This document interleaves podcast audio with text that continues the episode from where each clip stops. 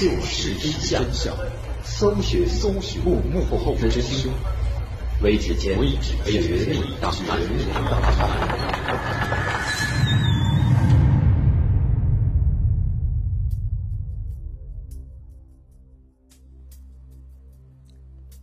相信很多人都听说过世界三大禁曲，而且根据我们的了解，这三大禁曲都有一个共同的特点，都是曲调十分的悲伤，而且据说有大量的人都因为听了这些歌而自杀身亡，所以这三首歌也就被列为了禁曲。而在这三首禁曲之中，最有名的，就是我们今天要说的《黑色星期天》。为什么在这三首曲子里，偏偏《黑色星期天》就最出名呢？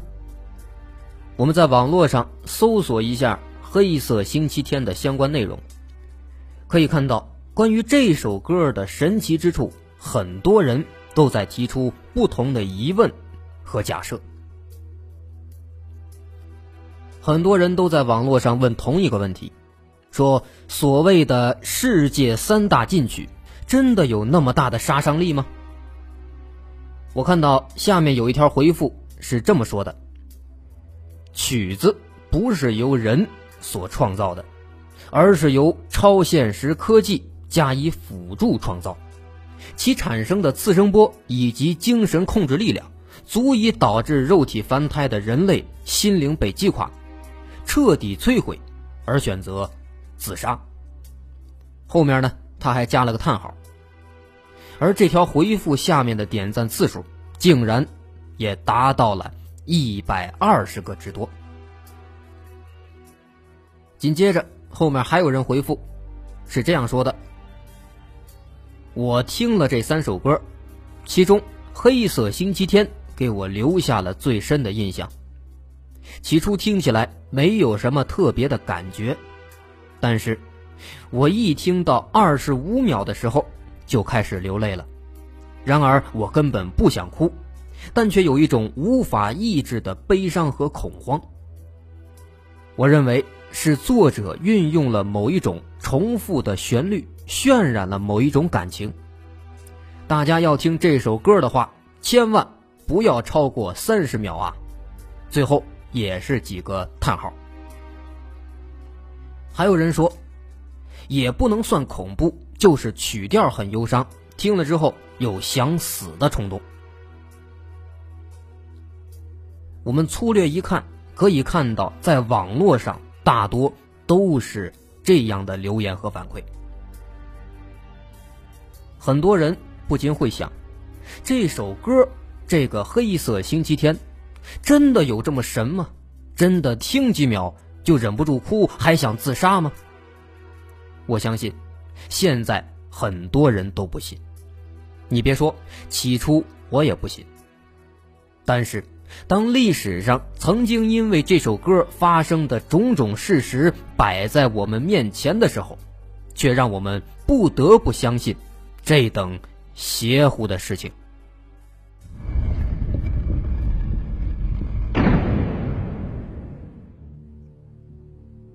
很多资料中说，第一个因为这首《黑色星期天》自杀的人，是一个英国的军官。他本来是在家里一个人安静的休息，结果收到了一个包裹，包裹当中有一张唱片，第一首乐曲就是鲁兰斯·查理斯的《黑色星期天》。当他听完这首曲子以后，他的灵魂受到了极为强烈的刺激，心情再也不能平静下来。不一会儿，他拿出了家中的手枪，结束了自己的生命。枪声响起的同时，唱片机里还正在放着那首《黑色星期天》，这也是他死亡前留下的唯一线索。后来经过警方的调查和推测，最终得出了一个结论，认为这名英国的军官确实是属于自杀。这首《黑色星期天》正是间接的杀手，并且警告当时的人们不要再去听这首乐曲，因为警员们在听这首乐曲的时候，差点也有人想不开自杀了。紧接着，这起案件就轰动了整个欧洲，人们感到不可思议、惊恐，而且好奇。人就是这样，越是不让尝试，人们就越想去看个究竟。这一条消息一出，有不少自认为心理素质好的人，好奇的到处搜集《黑色星期天》，并且亲身去体验。其中有一位美国的中年男子，听了几遍这首《黑色星期天》之后，同样开枪自杀了。他在自己的遗言当中写道：“这首曲子实在是太悲伤了，请把这首曲子作为我葬礼的哀乐。”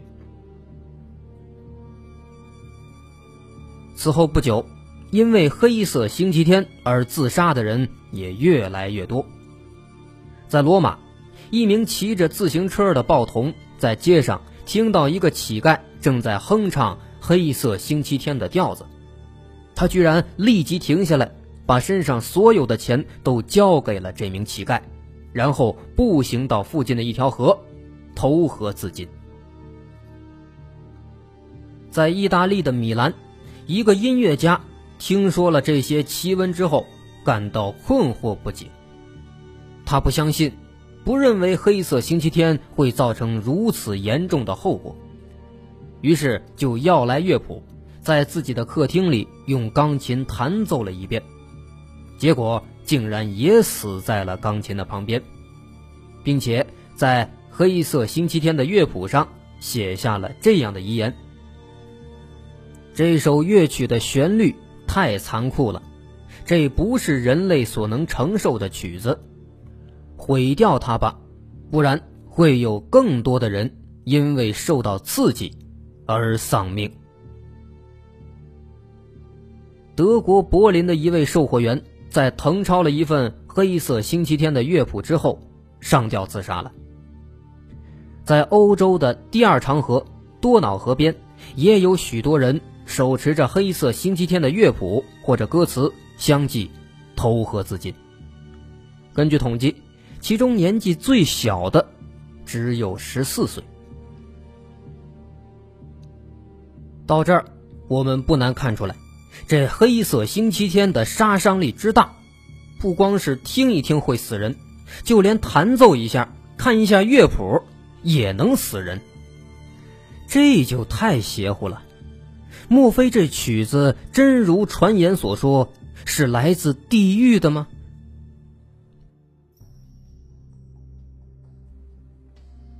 很快，这首曲子就漂洋过海，流传到了大西洋的对面——美国。在纽约，一位开朗活泼的女打字员跟别人聊天时，听说《黑色星期天》如何如何的使人伤感，更是引起了很多人自杀身亡。于是，他就好奇的借了这首乐曲的唱片回家。结果第二天，他没有去上班。人们在他的房间里发现他已经自杀身亡了，唱片机上还放着那首《黑色星期天》呢。他在遗书中这样说：“我无法忍受它的旋律，我现在只好告别人世了。这首曲子就是我的葬礼曲目。”在华盛顿，有位刚成名的钢琴演奏家应邀。去参加一个沙龙聚会，并且为来宾演奏。席间，一位来宾突然接到他母亲车祸身亡的长途电话，而那天正好又是星期天，于是这位来宾就请求钢琴家为他的母亲演奏《黑色星期天》，以表示哀悼。钢琴家只能是极不情愿地弹了这首曲子，但是刚演奏完毕。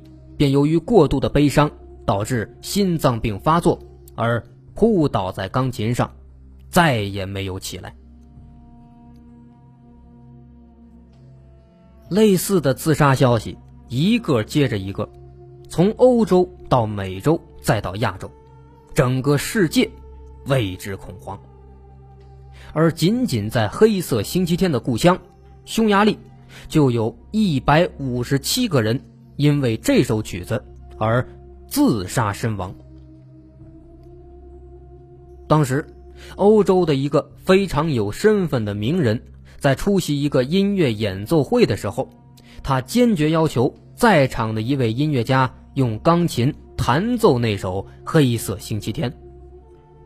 钢琴家开始是坚决不答应，但是迫于好奇的观众的压力和要求，只能是弹奏了。演奏结束以后。这位钢琴家从此发誓，以后永远不再碰钢琴了。而那位提出要求的名人，从此以后也隐姓埋名，销声匿迹了。遇到这样的情况，欧美的不少精神学家、心理学家，甚至是灵学家，都来研究这首曲子。但是不论怎么研究，都无法对它做出完满的解释。也不能阻止自杀案件的继续发生。最终，在一九四五年，由于自杀的人越来越多，英、美、法、西班牙等诸多国家电台就召开了一次特别的会议，号召欧美各国联合抵制黑色星期天。从那天开始，全世界所有国家。就开始销毁所有有关这首乐曲的资料。但即便如此，黑色星期天已经流传甚广，还是有不少的曲子在私下传播，继续给人们带来死亡的威胁。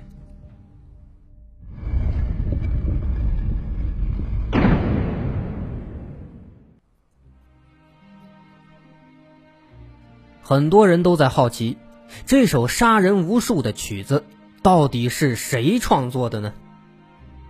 很难相信，创作这首曲子的人是一名算不上音乐家的音乐家——鲁兰斯·查理斯。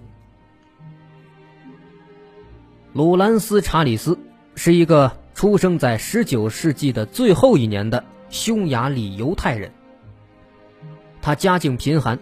但是却胸怀理想，立志成为一名出色的钢琴演奏家。只可惜他资质平庸，又没受过良好的教育，完全是靠自学，所以他的钢琴演奏水平也非常的差。据说连谱都不太会读，而且只会用右手来弹钢琴。当然。也就没有人愿意聘请他。当时，他的女朋友洛伊娜也曾经劝告过他，对他说：“音乐这条路你走不通，我们还是换条路吧，要不然这基本的生活也都成问题了。”这话本该没错，可是胸怀大志的鲁兰斯·查理斯听不下去，他不许自己的理想被亵渎。于是乎，两个人就吵起来了。结果，他的女友一气之下就离开了鲁兰斯·查理斯。两周之后，在一个大雨滂沱的星期天，鲁兰斯·查理斯看着窗外，想着自己一事无成，女友又离自己而去，心里满是悲伤和抑郁。忽然，李兰斯·查理斯仿佛是醍醐灌顶一般，顿时来了灵感。他马上坐到钢琴前，悲伤的曲调仿佛已经在自己心里打好了模板一般，一边弹奏，一边记录，创作了这首曲子。因为当时他的心情抑郁，又正值是星期天，所以给这首曲子命名为《黑色星期天》。第二天，鲁兰斯·查理斯就拿着自己这首突然而来的得意之作，去找各个唱片公司，希望能够发表自己的作品，挽回离开自己的女友。但发表的路程却屡屡碰壁，许多公司都认为这首曲子太过悲伤，不适合给大众欣赏。几经周折，最终终于有一家公司看中了这首《黑色星期天》，而鲁兰斯·查理斯也随之因为这首曲子而一举成名。当时的许多电台都在播放这首曲子。当他满心欢喜找到自己的女友家，希望挽回自己女友的时候，却发现自己的女友洛伊娜已经在家中。自杀身亡了，而洛伊娜的手中拿着一张纸条，上面写着“黑色星期天”。至于鲁兰斯·查理斯的女友为什么要自杀，在外界流传着两种说法：一种认为他的女友在看到鲁兰斯·查理斯成名之后，认为自己愧对男友，故而自杀身亡；第二种说法认为。鲁兰斯·查理斯的女友也听了这首曲子，被悲伤绝望的情绪所感染，所以自杀身亡。而手里纸条上写上“黑色星期天”，正是要说明这首曲子就是罪魁祸首。也有人认为是这两种说法的综合体，认为是洛伊娜听了曲子之后感到愧对鲁兰斯·查理斯，这才。自杀身亡的。至于究竟是什么原因，我们现在也已经无从考证了。其实，在鲁兰斯·查理斯的身上还有很多矛盾和奇怪的地方。他长相猥琐，个头也不高，可后来嫁给他的海伦，却是布达佩斯最漂亮的女人之一。海伦不仅仅比鲁兰斯·查理斯高出几乎两头，而且还是个基督徒。要知道，在当时的欧洲，基督徒是很少与犹太人通婚的。而且，为了嫁给鲁兰斯·查理斯，她居然离开了自己的前夫，一名英俊富有的军官。鲁兰斯·查理斯因为创作了《黑色星期天》，在全世界变得很出名。但他除了曾经被赶进过集中营之外，一辈子都没有离开过布达佩斯。鲁兰斯·查理斯的一生都很贫穷，但他死后却在纽约的一家信托银行里积存了几百万美元。这些钱。其实都是他生前无法支取的，别人支付给他的版税。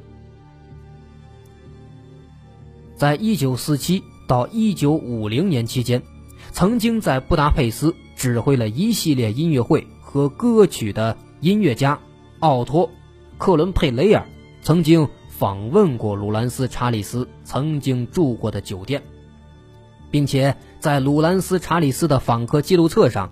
留下了这样一句话：“鲁兰斯·查理斯称不上是音乐家，他仅仅是个天才。”在一九六九年冬天，一个寒冷的日子，鲁兰斯·查理斯在年近七十之际跳楼自杀了。关于鲁兰斯·查理斯自杀的原因，一种说法。是他认为自己再也做不出像《黑色星期天》那样好的曲子了。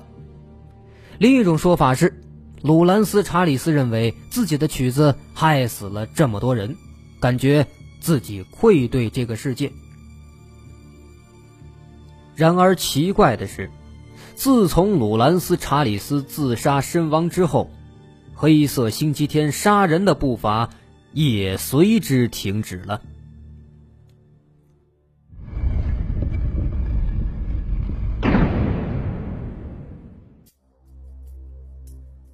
奇怪的事情接二连三。自从《黑色星期天》问世以来，因为他而失去性命的人大有人在。而在鲁兰斯·查理斯去世之后，《黑色星期天》却失去了他杀人的魔力。有人说，《黑色星期天》之所以没有了杀伤力，是因为黑色星期天从上世纪三十年代开始流行以后，从一九三六年开始就被翻唱成了很多种语言的不同版本，而且在翻唱过程中进行了多次的修整和重做。虽然始终保留着忧郁悲伤的曲风，但终究失去了原版的风貌，所以就失去了杀人的魔力。这种说法看起来言之有理，但其实不然。黑色星期天在美国的走红，是从1941年黑人女歌手比利·哈勒戴的翻唱版本开始的。而这个版本正是当时在美国最火，也是流传至今的版本。我们在网络上搜索到的《黑色星期天》，大部分都是这个版本。而比利·哈勒戴的这次翻唱，对《黑色星期天》的原版进行了极大的改动。也就是说，美国发生的种种黑色星期天杀人事件。几乎都是因为人们听了比利·哈勒戴翻唱的这个版本而发生的。如果我们按照刚刚的说法，对原曲做了修整，就失去了杀人的魔力。那么，在美国流行的并不是鲁兰斯·查理斯的原版，而是比利·哈勒戴的翻唱版本。为什么美国还会发生如此之多的黑色星期天？自杀事件呢？所以说这种说法不攻自破，我们也可以得出这样的结论：黑色星期天杀人的魔力存在与否，跟他是不是原版似乎没有什么关系。这样看来，似乎不论是什么版本的黑色星期天，都是可以杀人的。那么，有人又要问了：为什么我听过很多不同版本的黑色星期天，却始终都没自杀呢？我要说这个问题，问得好。不过在说这个问题之前，我们先来说一部电影《布达佩斯之恋》。这部电影是由德国导演诺夫·舒贝尔执导的。在一九九九年出品的爱情电影，而之所以要说这部电影，是因为这部电影采用的很多乐曲，其中就包括了原版的《黑色星期天》，其中的钢琴、钢琴与小提琴以及钢琴与声乐，采用了与原版的《黑色星期天》完全一样的旋律，没有丝毫的改动。仔细观察的朋友也不难发现，《布达佩斯之恋》译成中文之前的英文名字，和《黑色星期天》的英文名字一样，都是 Gloomy Sunday。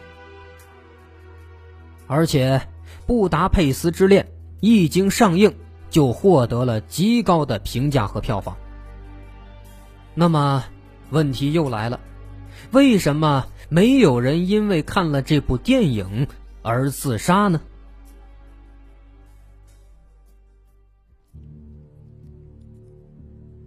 综合以上两点，我们可以看出，《黑色星期天》不论是不是原版，似乎都有杀人的魔力；而《布达佩斯之恋》采用了原版，却没有一个人因此而自杀，这是为什么呢？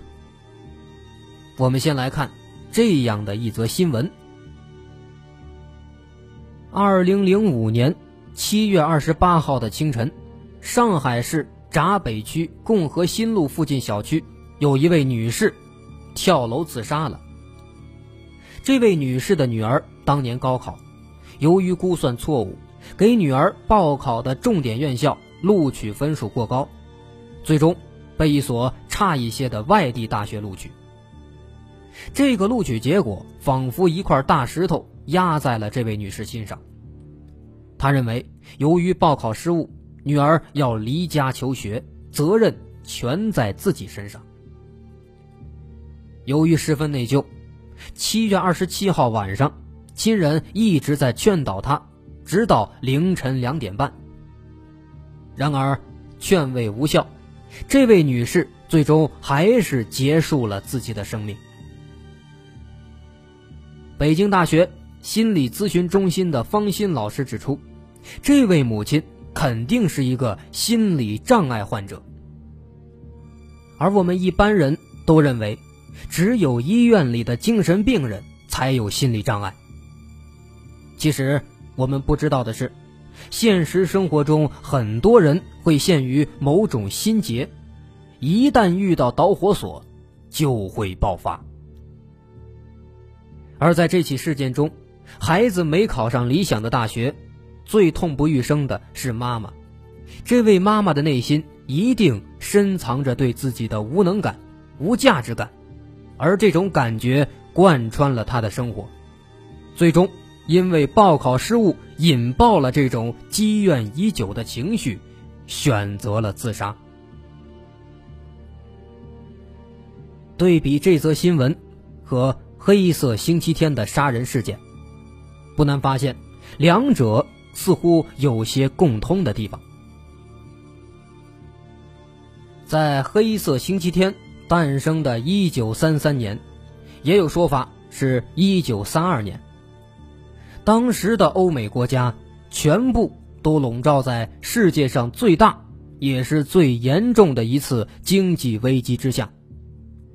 资本主义世界经济大萧条，民不聊生。第二次世界大战在这样的危机之下也是蠢蠢欲动，德国随时可能对匈牙利发起进攻。经济大萧条。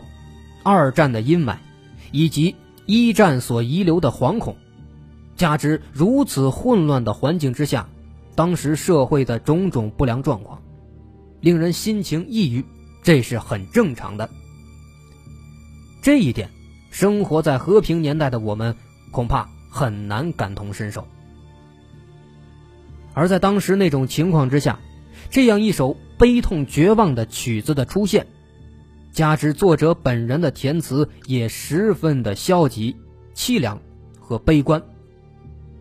在那种资源极度匮乏、生活条件急剧下降，甚至随时可能会失去生命的整个世界大环境下，人们的心里都紧绷着一根弦。在这种极度悲伤的曲调感染之下，人们不自觉的。对生活加以绝望的心理暗示，从而自杀，这种情况其实不难理解。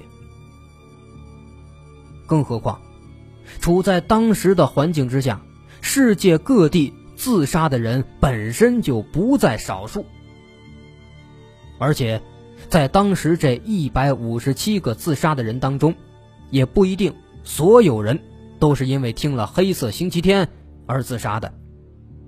比如传闻中，第一个因为黑色星期天而自杀的那个英国的军官，曾经有人做过一个实验，找来四十名大学生，第一组二十个，事先告诉他们黑色星期天的由来，再让他们听这首曲子；第二组也是二十个，不告诉他们歌曲的由来，直接让他们听。结果，第一组学生大多数报告说心里压抑难受，而第二组的学生基本上都没什么反应，只是觉得歌曲比较悲伤而已。由此来看，黑色星期天只是一个当时人们自杀的诱因，却不是造成那些人自杀的根本原因。假使当时没有这首曲子，也会有很多人陆陆续续的自杀，因为在当时的那种环境之下，人们可以说根本没有什么希望。等等，这一切都可以归结为一个名词：心理暗示。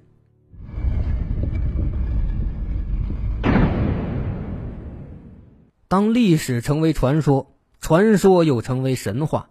这神话就脱离了现实，变成了超脱真实之外的怪物。黑色星期天，这首被称为死亡音乐的曲子，正是这样一个神话。本期的微指尖绝密档案就到这儿，我是大碗。想了解更多节目资讯，参与主播互动，欢迎加入我们的听众群一九九九八零七六九。